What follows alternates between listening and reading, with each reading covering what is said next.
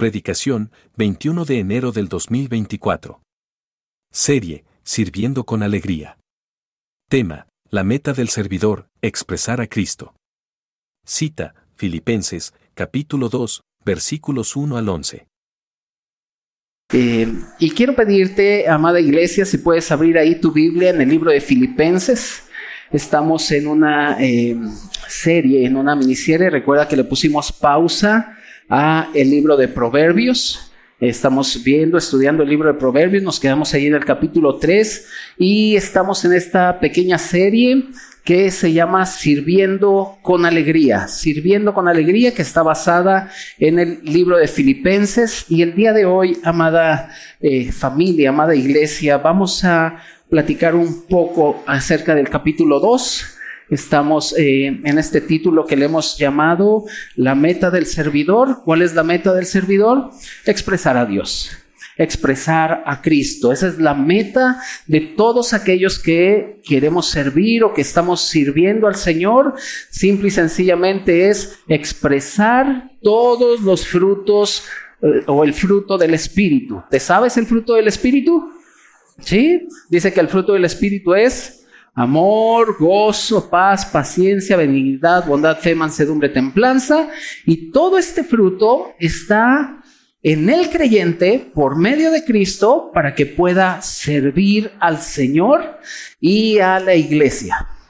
Así que, amada iglesia, vamos a Filipenses 2 y vamos a dar lectura del, versículo 1 al 11. ¿Lo tienes? Filipenses 2, del 1 al 11. Dice la palabra del Señor. Por tanto, si hay alguna consolación en Cristo, si algún consuelo de amor, si alguna comunión del Espíritu, si algún afecto entrañable, si alguna misericordia, completad mi gozo, sintiendo lo mismo, teniendo el mismo amor, unánimes, sintiendo una misma cosa. Nada hagáis por contienda o por vanagloria, antes bien con humildad, estimando cada uno a los demás como superiores a él mismo, no mirando cada uno por lo suyo propio, sino cada cual también por lo de los otros. Haya pues en vosotros este sentir que hubo también en Cristo Jesús, el cual, siendo en forma de Dios, no estimó a ser igual a Dios como cosa que aferrarse, sino que se despojó a sí mismo, tomando forma de siervo, hecho semejante a los hombres. Y estando en la condición de hombre, se humilló a sí mismo, haciéndose obediente hasta la muerte y muerte de cruz. Por lo cual, y aquí van a venir los amenes de la iglesia, ¿eh? Nada de estar calladitos. Dice, por lo cual, Dios también lo exaltó hasta lo sumo y le dio un nombre que es sobre todo nombre, para que en el nombre de Jesús se doble toda rodilla de los que están en el cielo y en la tierra y debajo de la tierra. Y aquí ayúdame a leerlo, todos bien fuerte, bien disfrutable, bien gozosos. ¿Listos? Una, dos, tres.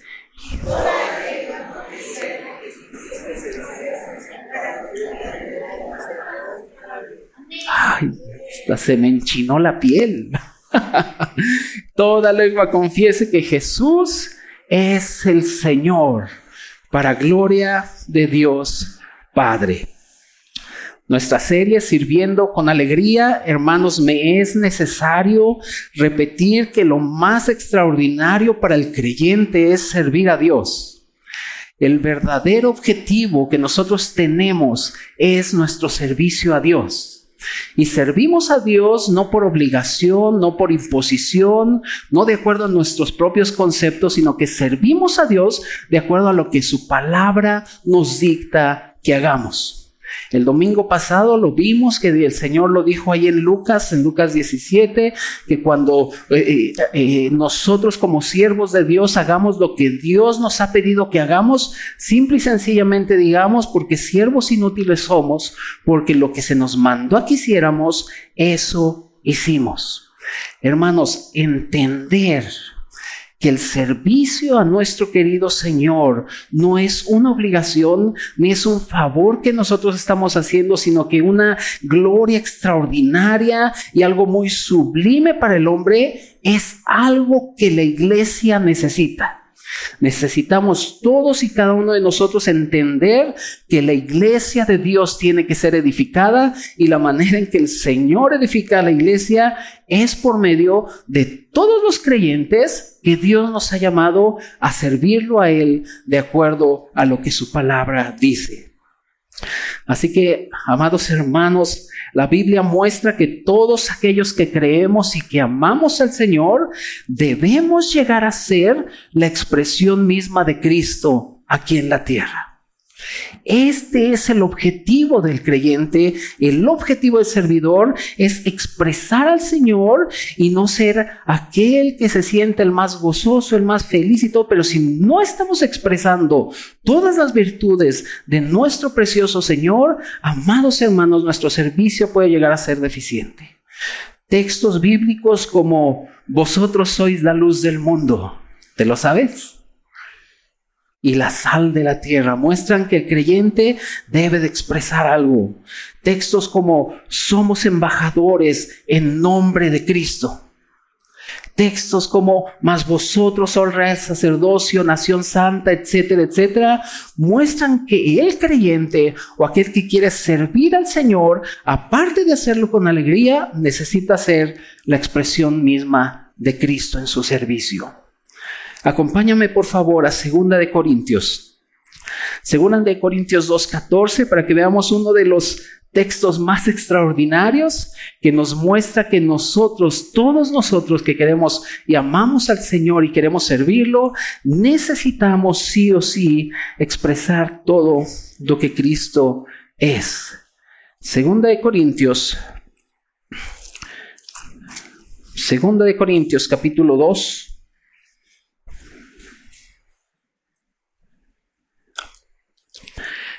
versículo 14. ¿Lo tienes? Muy bien. Dice, mas a Dios gracias, gracias, el cual nos lleva siempre en triunfo. ¿Les dije mal la cita? Segunda de Corintios 2, 14. ¿Sí? Ah, ya estaba sudando, porque eso es terrible para el predicador, ¿eh? Das una cita y no es, híjole. Pero qué bueno que no. Segunda de Corintios 2, em, 14. Más a Dios gracias, el cual nos lleva siempre al triunfo. ¿Verdad que sí? ¿Leí bien? En triunfo. Y aquí está algo extraordinario. Pero cuando tú estudias el original de esto que se escribió, esta palabra de que nos lleva en triunfo es, significa que es como si el Señor entrara en un desfile triunfal y atrás de él todos aquellos enemigos vencidos. Hermanos, nosotros éramos enemigos de Dios, pero cuando el Señor murió y resucitó, el Señor en su entrada triunfar delante del Padre, llevaba un séquito de enemigos vencidos. Y fíjate lo que dice. Dice, mas a Dios gracias, el cual nos lleva siempre en triunfo en Cristo Jesús y por medio de quienes? De los pastores, de los que predican. A ver, fuerte. Y por medio de nosotros manifiesta en todo lugar que el olor de su conocimiento. Hermanos, en nuestro servicio, cada uno de nosotros debemos pensar de este mismo modo. Entender que nosotros en el servicio la meta del creyente es expresar al Señor para que el Señor sea glorificado. Y tenemos la necesidad de que en todo lugar, por medio de nosotros, por medio de la vida que hay en nosotros y por medio de nuestro hablar, podamos esparcir el aroma del Señor, del conocimiento mismo del Señor. Hermanos, nuestro hogar debe estar lleno de este olor del conocimiento. Y en el lugar donde el creyente llega, debe de esparcir el olor del conocimiento de quién es Cristo a causa de la inmadurez de muchos cristianos que piensan que el servicio es tener mucho éxito, que piensan que el servicio es tener los mejores planes, los mejores proyectos, tener un hipercrecimiento en las iglesias y que en mi ministerio yo ya tenga canal de TikTok, Instagram, Facebook, YouTube y que me paguen y, creemos que en muchas iglesias así lo hacen y creen que este es el servicio al Señor, hermanos, nuestro servicio al Señor es expresar a Cristo. Se ha tergiversado el servicio al Señor de tal manera que se ha creído que si se llega a ciertas metas estamos sirviendo al Señor. Pero la Biblia es muy clara y viene el Señor y dice, la manera en que ustedes pueden servirme es esparciendo el olor del conocimiento de todo lo que Cristo es, de lo que ha hecho en la cruz, de cómo Él ha reconciliado a Dios con el hombre y de esta manera, amada familia, tú y yo podemos comenzar a servir al Señor para expresarlo. Así que, amada familia, amada iglesia, amados santos, la madurez en el servicio simple y sencillamente es expresar a Cristo. Recuerden que un creyente maduro es aquel que expresa todas las virtudes de Cristo y sirve expresando todo lo que Cristo es. Entonces, por tal razón el servidor sabe que en la iglesia puede Dios ser glorificado o puede el Señor ser expresado a través de, y vamos al primer punto, a través de la unidad. Vamos al versículo 1 y 2 de Filipenses, por favor. Regresemos ahí a Filipenses, capítulo 2, versículo 1 y 2. ¿Lo tienes? Muy bien. Dice, por tanto, si hay alguna consolación en Cristo, si algún consuelo de amor, si alguna comunión del Espíritu, si algún afecto entrañable, si alguna misericordia, completad mi gozo. Sintiendo lo mismo, teniendo el mismo amor, unánimes, sintiendo una misma cosa. Todos sabemos que el apóstol Pablo estaba escribiendo esta carta en la cárcel. Y tal parece que a Pablo no le interesaban mucho sus aflicciones. Lo que a él realmente le acongojaba, lo que él realmente traía una carga que ponía siempre delante del Señor, era la unidad en los creyentes. En todas sus cartas podemos ver al apóstol Pablo que siempre está recomendando que algo de lo más precioso que la iglesia puede tener es la unidad. Dios trabaja siempre, amada iglesia, en el terreno de la unidad. Y nada podía herir tanto al apóstol Pablo que saber que los creyentes estaban divididos. Y esto es importantísimo, amados hermanos, porque viene el apóstol Pablo y dice, completen mi gozo sintiendo una misma cosa, teniendo el mismo amor. De tal modo que la manera en que los filipenses podían completar el gozo del, apóstol Pablo era teniendo un mismo sentir. Amada iglesia, cuando la unidad de la iglesia es fuerte y cuando todos nosotros que somos los siervos del Señor somos solícitos en guardar la unidad del Espíritu, el Señor es glorificado. El Señor lo dijo, eh, que ellos sean uno para que el mundo crea que tú me enviaste. Por lo tanto, para el Señor y para el apóstol Pablo, él sabía perfectamente que la manera en que el Señor era glorificado en nuestro servicio es que todos nosotros seamos solícitos en guardar la unidad del Espíritu, que es el vínculo de la paz. No hay nada más extraordinario que tener un mismo sentir y un mismo amor. Y esto de tener un mismo sentir, amados hermanos, es que debemos tener claridad absoluta en cuestiones de quién es Cristo, la palabra de Dios y la iglesia. Cuando nosotros tenemos esta claridad en estas tres cosas, amados santos, la unidad comienza a ser un rico manantial y es el lugar en donde el Señor envía bendición y vida eterna. Por lo tanto, tú que eres un siervo de Dios y que has sido llamado a servir al Señor, no hay nada más extraordinario que guardar la unidad. Cualquier cosa en la que nos centremos que no sea Cristo, su palabra y la iglesia va a causar disensiones entre nosotros. Porque lo que mantiene eso es tener a este Cristo precioso, apreciarlo, amarlo. Oh, iglesia, Él es muy querido. Ver que la palabra de Dios ha sido dada por el mismo aliento de Dios. Él sopló y nos ha traído su palabra. Y entonces entendemos que el lugar más extraordinario y más precioso es la iglesia. Y comenzamos a servir guardando la unidad, teniendo un mismo sentir y teniendo un mismo amor. Y tener el mismo amor es amar a nuestros hermanos de la misma manera. Mira, es posible que tú ames a unos hermanos más que a otros. Aunque me hagan esa cara. Te iba diciendo, nah, yo los amo a todos por igual. No es cierto. A unos los amas más que a otros. A uno los amas tanto que te desbordas por servirlos. Y a otros les dices, ah, que le digan a Moy. Yo no.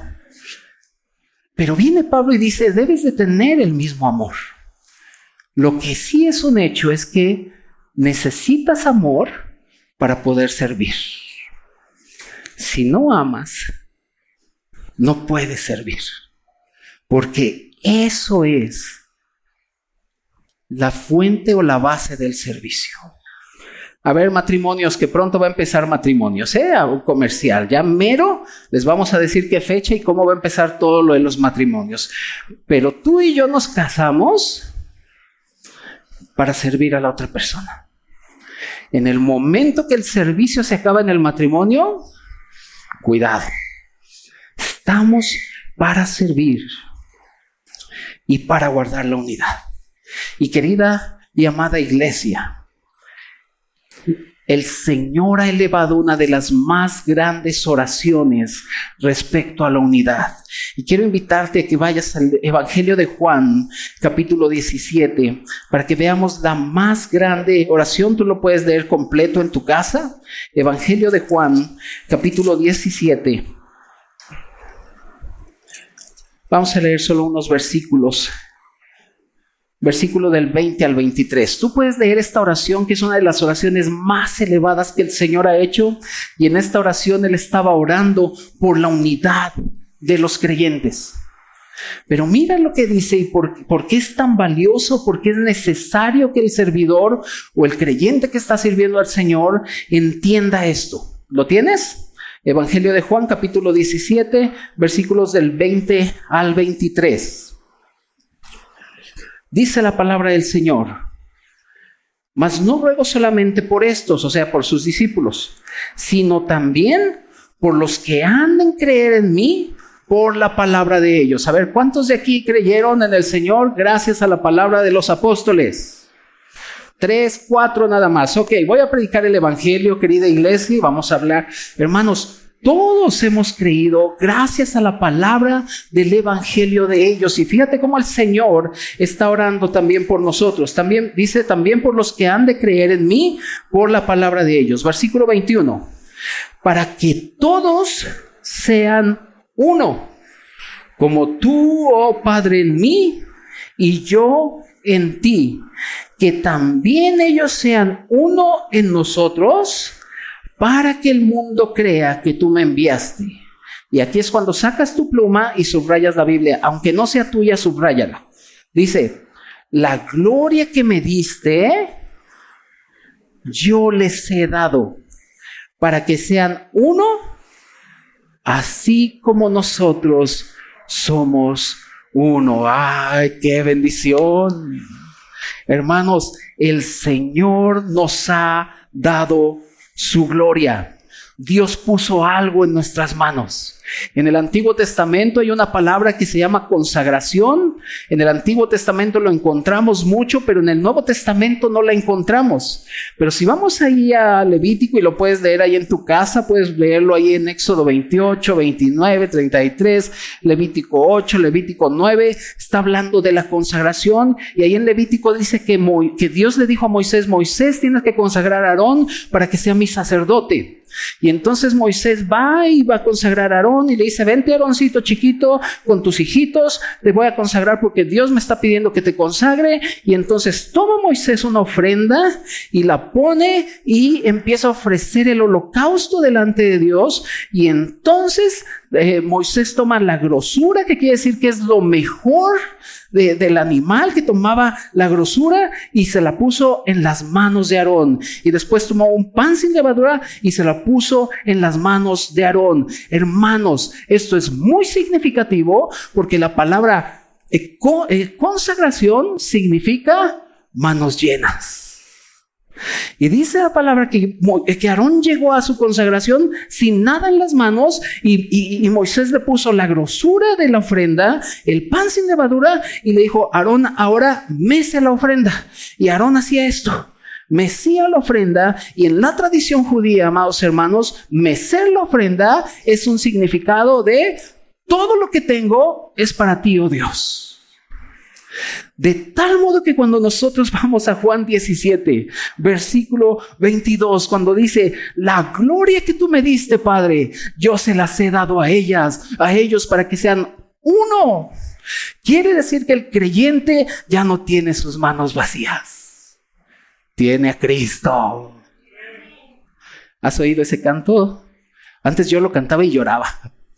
Ya ves que me cuesta un montón de trabajo llorar, pero ese canto sí me hacía llorar que dice, aquí voy a ver quién también lloraba, con manos vacías. Ahí está unos que también lloraban. No tengo nada que darte. Recibe mi corazón. Hermanos, no. Dios ha puesto en nuestras manos a Cristo para que seamos uno. Entonces el creyente no puede decir, ay, no, es que esos me caen gordos, ay, no, yo no le hablo, porque no soy hipócrita. Estás confundiendo la hipocresía con la obediencia. Que el Señor viene y nos dice, tú no puedes decir que no puedes ser uno con los hermanos, no puedes decir que estás dividido porque yo te he dado mi gloria. Y entonces el creyente no tiene un poquito de Cristo, no tiene solo un aspecto, tiene todo lo que Cristo es. Y entonces el creyente dice, me sacaste la lengua y sentí bien feo, pero te perdono. Y si me pides mi capa, te doy hasta mis chanclas de baño, que son las que más amo. Y si me dices, camino una milla más, camino hasta el escuadrón 201 en el metro y hasta me voy en metro contigo. Porque el creyente tiene la capacidad y tiene todo lo que Cristo es para poder entender que en la iglesia va a haber fricciones, para entender que en el trabajo va a haber circunstancias, para entender que en tu caminar va a haber situaciones difíciles, pero el cristiano puede decir, sí, en el mundo habrá aflicción, pero yo confío en el que venció al mundo y que vendrá por nosotros. Por eso Hebreos dice, teniendo una firme y segura ancla del alma. ¿Por qué Hebreos escribe que tenemos un ancla del alma. Hermanos, porque este mundo es como un mar impetuoso. ¿Has visto el mar cuando se enoja? Yo me acuerdo que llegaba a Acapulco cuando era chico y ah, los lancheros. Y decían los lancheros, eh, que el mar está bravo, está picado. Y yo le decía, ¿por qué está bravo el mar y por qué está picado? Porque esa señora trae un traje de baño rojo. No hay que llevar trajes de baños rojos a la playa. Y yo me quedé con eso y decía, híjole, qué mar tan más delicado. Pero hermanos, cuando tú ves el mar impetuoso, entiendes por qué el cristiano tiene un ancla firme y segura. Mar, puedes embravecerte, puedes levantar tus olas, puede que nos zarandees, pero mi ancla está en Jesús. En Él está mi esperanza. ¿Por qué? Porque la gloria que el Padre le dio a Cristo no las ha dado. Hermanos, tenemos la gloria de Cristo en nuestras manos para que podamos ser uno. Y entonces la comunión que hay en la iglesia no proviene de que si me caes bien o no, si eres bien buena onda o que si eres mi crush. No viene de ahí. Viene de la luz misma de Dios. Primera de Juan dice que si estamos, si andamos en luz como Él está en luz, comunión tenemos los unos con los otros. Por lo tanto, la comunión que el creyente tiene no proviene si me caes bien o me caes mal, proviene de la luz de Cristo. Y si tú y yo creemos que la comunión en la iglesia es por si me caes bien o me, o me caes mal, quiero decirte que aún estás en tinieblas porque la unidad proviene de la luz de esta misma gloria. La palabra gloria quiere decir la expresión y la luz es la expresión de lo que Dios es. Así que tu servidor, tu siervo de Dios, necesitas entender que tus manos están llenas. Dios te dio algo, ¿verdad que sí? Dios te dio dones, ¿verdad que sí? ¿Tienes talento, sí o no? Sí. Todo eso es para decirle, aquí está, Señor. Tú me lo diste, te lo regreso a ti. Y entonces el Señor te va a decir, gracias, hijo chulo, precioso, hermoso de mi vida. Qué bueno que me das todo esto para mí, pero en donde quiero que los uses es en la iglesia. Es en la iglesia a fin de que su nombre sea exaltado. Entonces, querida iglesia, el servidor sabe que tiene que expresar a Cristo y en su expresión de Cristo lo que más tiene que guardar es la unidad. A ver, ¿cuántos son de aquí papás? Eso. Muy bien. ¿Cuántos, ¿A cuántos de nosotros nos interesa la unidad en nuestra familia? ¿Por qué? Porque sabes que ahí habrá gozo, habrá bendición. ¿Verdad que sí? Y nuestro Dios como un Padre responsable no solo le interesa eso, sino que trabaja en ese terreno y nos ha dado todo para que lleguemos a esa unidad. Así que Ayer escuchaba a un hermano que decía, ay, es que hay tantas denominaciones, ni ustedes se ponen de acuerdo. Y era hermano.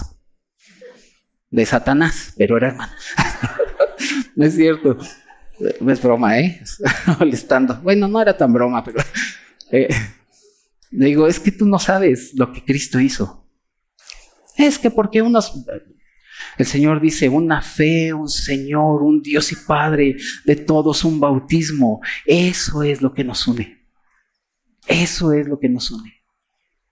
Si uno se quieren, les quieren dar toques y dar vueltas y lo que quieran, ya esa es otra cosa. Pero la unidad es Cristo mismo. Y Cristo une a los hermanos. Es como tus hijos. ¿Son iguales tus hijos? No. Está el que te consiente un montón como papá, ¿verdad? Y está el que no es hijo, es hijo. Es ah, hijo. De, si, si, si lo eduqué igual. Pero a fin de cuentas, es tu hijo. Y buscas la unidad también ahí. Así que hermanos, eso es muy importante. La madurez en el servidor es expresar a Cristo. Por tal razón, el siervo sabe que la iglesia glorifica a Dios y expresa a Cristo no solamente en la unidad, sino también teniendo un concepto adecuado de cada uno de nosotros o de nosotros mismos. Este es nuestro segundo punto por aquellos que están apuntando, tener un concepto adecuado de nosotros mismos. Y regresemos a Filipenses, por favor, y vamos al versículo 3 y 4. Filipenses 2, versículos 3 y 4. ¿Lo tienes? Los espero. Al fin no podemos salir, está lloviendo. Ni modo. Filipenses 2, 3, 4. Dice, nada, nada hagáis. ¿Por qué? Por contienda o por vanagloria. Antes bien, con humildad, estimando cada uno a los demás. ¿Cómo? no les gusta, yo sé que no nos gusta, como superiores a Él mismo, no mirando cada uno por lo suyo propio, sino cada cual también por lo de los otros. Uno de los peores enemigos que hay en la iglesia, amados hermanos, es la contienda y la vanagloria. Donde hay contienda es porque hay vanagloria. Y donde hay vanagloria, va a haber contiendas. El siervo de Dios tiene que desechar esto, porque en el servicio al Señor lo que nosotros queremos es no vernos nosotros mismos, sino que el Señor brille y sea exaltado y glorificado. Por eso esto es tan importante. Más adelante, en otro domingo, lo vamos a ver en Filipenses 4.2. Pablo exhorta a dos hermanas exhorta a Evodia y exhorta a Sintique y le dicen, tienen que ser de un mismo sentir en el Señor. Porque el apóstol Pablo sabía perfectamente, y nosotros debemos saberlo, que las contiendas y la vanagloria pueden dañar mucho a la iglesia. Pero Dios nos dio la manera para que esto no suceda. ¿Y qué nos dio la manera? Si vamos, ¿cómo nos dio la manera? Si vamos ahí nuevamente en el versículo 3 dice, nada hagáis por contienda o por, por vanagloria, antes bien, ¿cómo? Con humildad. ¿Qué es la humildad? Te voy a dar dos definiciones, una de la humildad, lo que dice el mundo, y lo que Dios dice de qué es la humildad. ¿A cuál le vamos a hacer caso? Yo le voy a Dios. Él es más sabio y sabe. Yo no.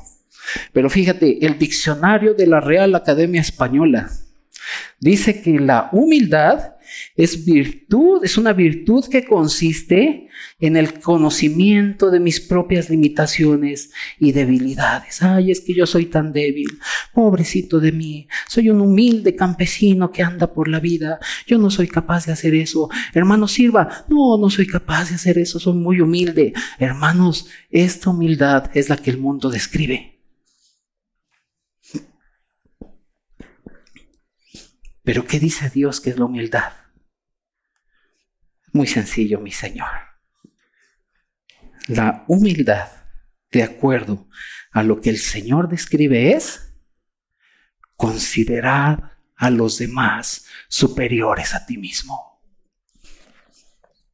De hecho, no podemos servir si antes yo no los considero superiores a mí. El mundo dice, sí, las debilidades, sí, ay, qué humilde es. No. Y Dios dice, considera superiores a los demás. Y ahí anda el hermanito, sí, soy muy humilde, humilde, pero tú no me hables. Fariseo. La iglesia está llena de hipócritas. Y siempre les digo, pues tenemos un lugar para ti. También.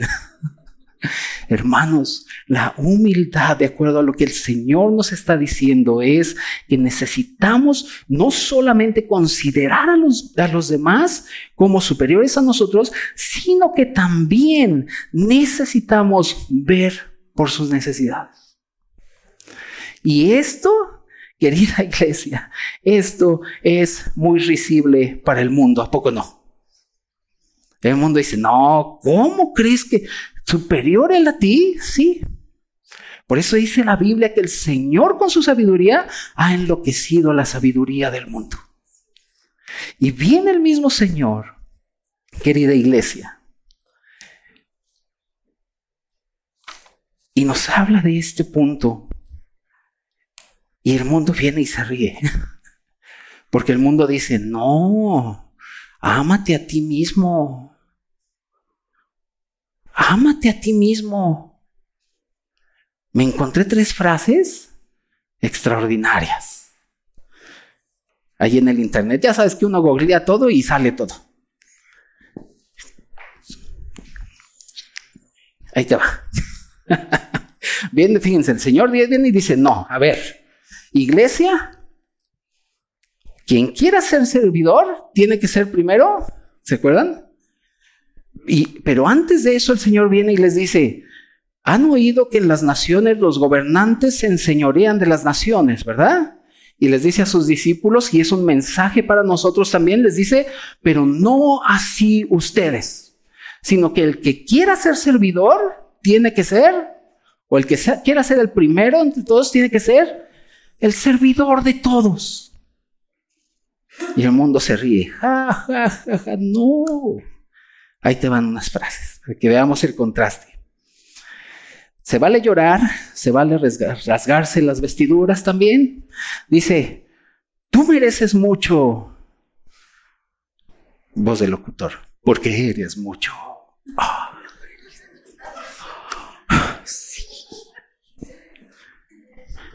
Y ahorita quiero ir al punto, ¿eh? Ahí te va Riégate de amor propio y verás qué bonito floreces. Me gusta, es más, hasta un amén le doy a eso. Última.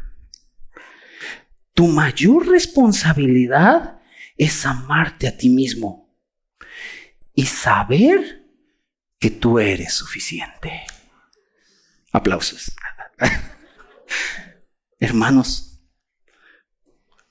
muchos podríamos decir, ¿y eso qué tiene de malo? No, no es que tengan algo malo. Es que, pastor, muy a mí me funciona. Yo cada que me levanto digo, rígate de amor propio y verás qué bonito floreces. Y lo repito en el metro y voy bien contento y me siento muy bien y me he sentido mejor, empoderado, empoderada y no sabe cómo funciona. Hermanos, esto es tomar del agua que tarde o temprano provocará que tenga sed otra vez. El Señor Jesucristo ahí en Juan 4 del 13 al 14 viene con la mujer samaritana y le dice, dame de beber. La mujer samaritana se queda extrañada y el Señor le dice, todo el que beba de esta agua, ¿de cuál agua? ¿De la del pozo? No, del agua que el mundo te dice, mira, con esto vas a ser saciado, con esto vas a ser feliz, con esto te vas a realizar, con esto vas a ser el, e, e, el, hombre y la mujer más extraordinaria del mundo. Y el Señor se refiere a todo lo que el mundo ofrece como esta agua. Dice, todo el que beba de esta agua volverá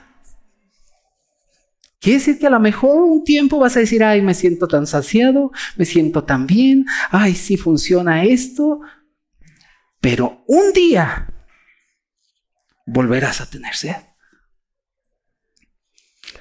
Y sigue diciendo el Señor, volverá a tener sed, mas que beba del agua que yo le daré, no tendrá sed jamás sino que el agua que yo le daré, o sea, su palabra, su misma presencia, del agua que yo le daré, será en él una fuente de agua que brote para vida eterna. Y ahí están los... Ay, es que hay algo que no me sacia, algo me falta en este mundo. Y el creyente dice, yo no, tengo una fuente de agua. Ah, ah si quieres te comparto. Por eso el creyente entiende todo lo que nos rodea. Todo. Y entiende que todo lo que rodea, número uno, es para que Cristo sea magnificado y número dos, para que el Señor prepare su regreso. Hermanos, no vamos a vivir aquí para siempre. Por eso el Señor dice, hagan tesoros en el cielo. Y todos ustedes hoy, ahorita, están haciendo tesoros en el cielo, porque escogieron la mejor parte, venir a escuchar la palabra y tomar del agua que sacia en verdad.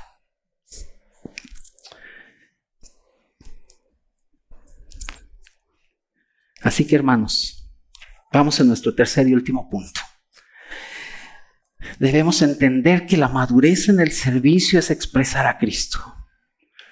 Por tal razón el siervo sabe que la iglesia glorifica a Dios y expresa a Cristo a través de la unidad, a través de tener un concepto adecuado de él mismo. ¿Cuál es el concepto adecuado? Romanos lo dice, nadie tenga un mayor alto concepto que el que debe tener. ¿Cuál es? Considerarte superior a, a mí mismo. ¿No hizo eso el Señor acaso? Que vino a morir por nosotros, tomando forma de, hombre y ahorita lo vamos a leer. No solamente así expresamos a Cristo y lo glorificamos, sino que también lo podemos glorificar a través de tener el mismo sentir que hubo en Cristo. Este es nuestro tercer punto, el mismo sentir que hubo en Cristo. Regresemos a Filipenses para leer los últimos versículos. Filipenses capítulo 2 versículos del 11 del 5 al 11, perdón. ¿Listos? Dice, haya pues en quienes. O sea, en nosotros, dice, haya pues en nosotros este mismo sentir que hubo también en Cristo Jesús. ¿Cuál es ese sentir que hubo en Cristo Jesús? Versículo 6. El cual siendo en forma de Dios, no estimó ser igual a Dios como cosa a que aferrarse, sino que se despojó a sí mismo tomando forma de siervo, hecho semejante a los hombres, y estando en la condición de hombre, se humilló a sí mismo, haciéndose obediente hasta la muerte y muerte de cruz. Por lo cual, Dios también le exaltó hasta lo sumo y le dio un nombre que es sobre todo nombre, para que en el nombre de Jesús se doble toda rodilla de los que están en los cielos y en la tierra y debajo de la tierra y toda lengua confiese. Toda lengua confiese que Jesús es el Señor. Por eso, queridos hermanos, que los ateos digan Dios no existe, que los ateos digan no, Jesús no es Señor, Él solamente fue un mártir, no nos interesa si ellos creen o no creen. Dios hizo Señor a Jesús. Y es por eso que la palabra de Dios viene, se impone de una manera para decir, Jesús es Señor, te guste o no te guste, Él es Dios. Ay, pero es que ¿por qué Dios hace esto? Él es Dios. Y Él es el Señor. Y este, querida iglesia, tener el mismo sentir que hubo en Cristo es un sentir necesario que tú y yo debemos tener, entendiendo que debemos despojarnos para poder servir a los demás, para servir a mi esposito, aunque tenga cara de cocodrilo, para servir a mi esposa, para servir a mis hijos, para servir en todos lados. Sí o sí necesito tener el mismo sentir que hubo en Cristo, el cual no se aferró a ser igual a Dios, sino que quiso tomar forma de siervo. Y entonces, dice la Biblia, se humilló haciéndose obediente. Hermanos, ser obedientes a las escrituras no es nada humillante, sino es lo más glorioso que puede haber.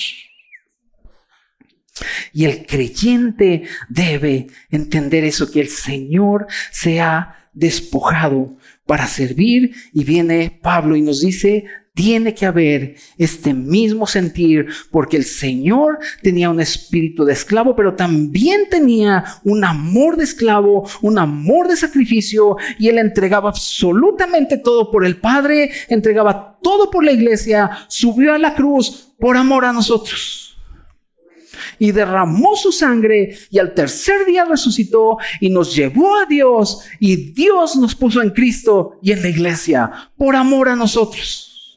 Gracias a un hombre que dijo, no me aferro a ser igual a Dios, yo tomo forma de esclavo, forma de siervo y vengo a servirlos a ustedes, porque el Hijo del Hombre no vino para ser servido, sino para servir y dar su vida en rescate de muchos. Y aunque el Señor se quitó el manto y se puso la toalla, y la toalla solamente la usaban los esclavos, y el Señor lavaba los pies, también le lavó los pies a Judas.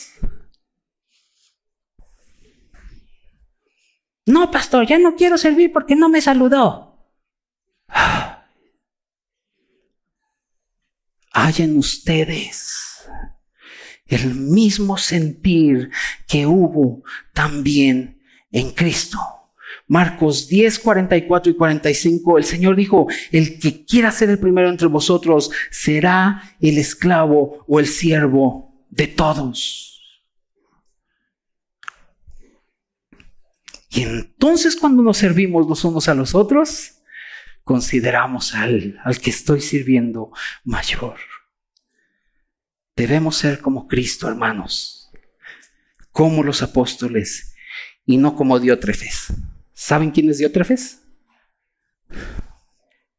Vamos a ver quién es Diótrefes. Tercera de Juan. Por eso les digo, no debemos servir como Diótrefes. Está bien difícil su nombre. Vamos a decirle como el hermano ese. Tercera de Juan. Tercera de Juan tiene solo un capítulo. Tercera de Juan 1, 9 y 10. Este no es el modelo de servicio, ¿eh? Ponle ahí, no servir como el Diotrefes. Dice, ¿lo tienes? Tercera de Juan 1, 9 y 10. Está escribiendo Juan, yo he escrito a la iglesia, pero Diótrefes, al cual le gusta, a ver, ¿qué le gusta?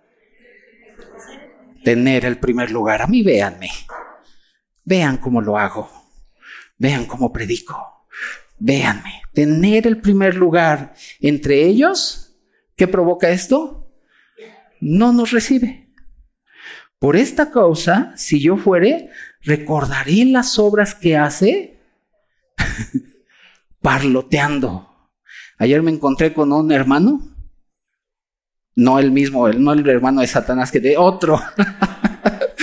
me encontré con un hermano que me dijo, ¿qué crees, Moy? Yo tengo los cinco ministerios. Yo le dije, impon tus manos sobre mí, por favor.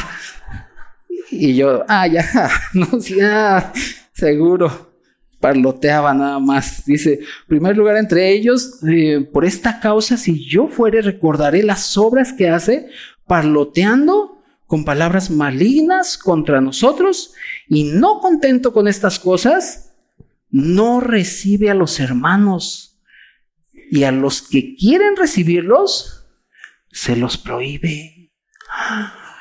¿Le estás hablando al hermano que me hizo tal cosa?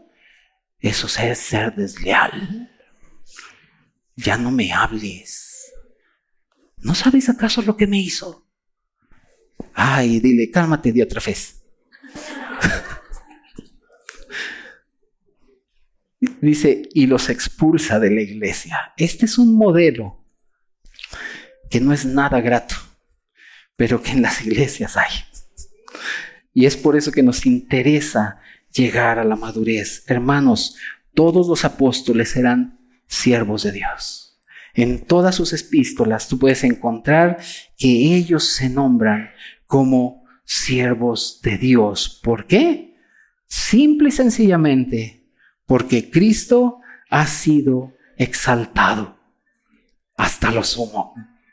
Y ellos saben a quién están sirviendo. El servicio que nosotros le damos al Señor tiene como base que conocemos a Dios. Conocemos quién es a Dios. Él es el creador del universo. Él es el Señor. Dice la Biblia que las nubes son el polvo de sus pies, que la tierra es el estrado de sus pies. Él es nuestro Señor. Y cuando nosotros decimos que Él es el Señor, no lo decimos a ligereza. Sabemos que Él es el Señor y nosotros somos sus siervos. Dios quiso quebrantar a Cristo. Dice Isaías 53 que Él quiso quebrantarlo, pero también cuando lo quebrantó, también quiso exaltarlo y lo exaltó hasta lo sumo. Y Él es el Señor, nuestro Señor, tu Señor y el Señor que es digno no solo de nuestra alabanza, sino también de nuestro servicio. Y la posición que el Señor le dio a Cristo es la posición más alta. ¿Cuál es esta posición? Él es el Señor para tenerlo todo y para poseerlo todo. Y cuando el Señor murió en la cruz, nuestro Señor estaba en debilidad, pero Él moría en gloria y en poder con tal de rescatarnos a cada uno de nosotros por medio de su sangre. Tú y yo éramos enemigos de Dios, vivíamos sin esperanza, lejos de Dios, ajenos a las promesas, no teníamos absolutamente nada, estábamos condenados caminando derechito a la condenación entera, e-, eterna, pero el Señor por medio de la cruz clavó el acta de decreto que estaba en nuestra contra, exhibió a los principados y potestades, vino, salió, nos buscó, nos encontró, nos sacó del lodo cenagoso y ha coronado nuestra vida de favores y misericordia. Él es el Señor. Él es el Señor.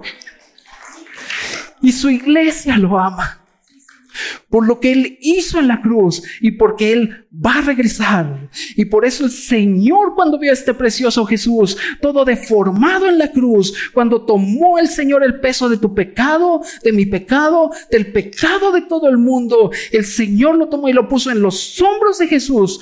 Todo el pecado, hermanos, el pecado deforma. El pecado deforma. Y el problema del ser humano hoy es el pecado mismo. No son ni los gobernantes, ni Sheinbaum, ni Morena. El problema de todo el mundo es el pecado del hombre. Y el pecado deforma. Y mientras más el hombre no se arrepiente de su pecado, que ha sido rebelde hacia Dios, que ha creído que sabe más que Dios, mientras más lo hace, el hombre más deformado está. Y basta con ver la sociedad y ves la deformación que hay porque no se ha querido arrepentir del pecado. Y por eso cuando Cristo subió a la cruz, Cristo fue deformado en su totalidad, no tenía forma, era un guiñapo humano, era una masa ahí en la cruz clavado, derramando sangre, lacerado totalmente, muriendo por nosotros. Mostrando, ve lo que el pecado hace. Por eso Proverbios dice, el que encubre su pecado no prospera, mas el que lo confiesa y se aleja de él alcanza misericordia. Y el Señor deformado en la cruz, corona de espinas rasgando todo su, su, su, eh, su, cuero cabelludo, el Señor estaba ahí y todavía el Señor dijo las palabras más gloriosas, consumado es. He venido para que tengan vida He venido no a condenar al mundo, sino a salvar al mundo. Y todo aquel que cree tendrá vida en abundancia. Y al tercer día la tierra tembló. Y las piedras y las tumbas se abrieron. Y el Señor se levantó, suelto de dolores, para nuestra justificación y las mujeres llegaron a la tumba. Y me encanta esa escena. El ángel sentado en la piedra. ¿Por qué buscan entre los muertos al que está vivo? Él no está aquí. Él ha resucitado para bendición del ser humano. Y por eso el Salmo 24, del 7 al 8, se oye una pregunta extraordinaria. Había habido silencio en el cielo por muchos años, pero de pronto se oye, alzado puertas vuestras cabezas. Las puertas del cielo se abrían, el camino que estaba cerrado por el pecado del hombre, un nombre digno vino a abrirlo y dice el Salmo 24, alzado puertas vuestras cabezas y entrará el Rey de Gloria. Y alguien osa preguntar, ¿quién es este Rey? Y la respuesta es maravillosa. Jehová el fuerte y valiente, Él es el Rey de Gloria el poderoso en batalla. Hubo una batalla y el Señor salió victorioso. Y el Salmo 132 dice, a sus enemigos vestiré de confusión, mas sobre él florecerá su corona. Confundió a sus enemigos, él fue coronado y por tal razón Isaías 53 en el capítulo... Eh, dos, si, mal no recuerdo, eh, dice que, los iba, iba a poner al Señor eh, a, repartir los despojos y el botín. Hermanos, repartir los despojos solamente lo hacían aquellos que han salido victoriosos. ¿Y sabes quiénes eran los despojos y el botín? Tú y yo, ganados en la cruz. Y el Señor nos llevó a Dios y nos reconcilió con el Padre por medio de la cruz. Y por eso, después de estos diez minutos que me pasé hablando del Señor, y por eso Dios lo exaltó hasta lo sumo. Y le dio un nombre que es sobre todo nombre. Y en ese nombre, toda rodilla se va a doblar y todos confesarán que Jesús es el Señor para gloria del Padre.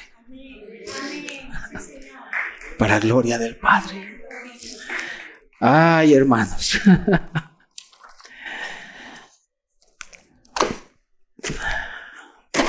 No hay un lugar mejor que estar en Cristo. No hay un lugar mejor y el Padre lo exaltó hasta lo sumo. Y el siervo, el servidor entiende que Cristo es glorificado y expresado en la unidad, en, tener un, un concepto adecuado de nosotros mismos y tener claridad en la exaltación de Cristo y por qué Él fue exaltado.